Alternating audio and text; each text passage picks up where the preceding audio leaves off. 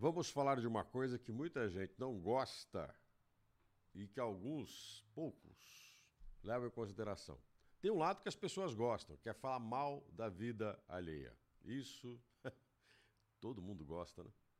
Quer dizer, nem todo mundo. Não vamos generalizar. Vamos pensar que uma parte considerável das pessoas adora uma fofoca. Falar de quem não está presente, fazer a crítica a quem está ausente ou, muitas vezes, e aí o pior, apontar erros nas pessoas, fazer julgamentos, condenações.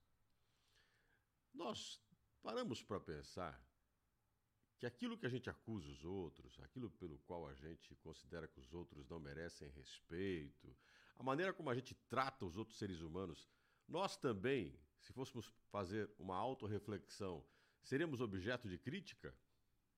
Aquilo que a gente critica no outro, deveríamos ter consciência que poderíamos ser criticados? Aquilo que nós vamos falar do outro serve para nós mesmos?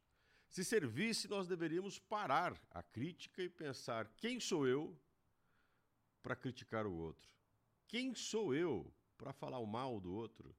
Quem sou eu? Que direito eu tenho? Que mérito eu tenho para fazer uma crítica a alguém se, nas minhas práticas, também deveria ser condenado.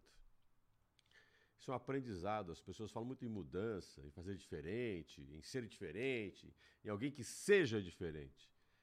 Então você faça uma autorreflexão e perceba: será que você é merecedor de respeito? Será que você mesmo não merece uma crítica? E se merece, não é hora de fazer uma reflexão, mudar em você, para depois cobrar a mudança nos outros?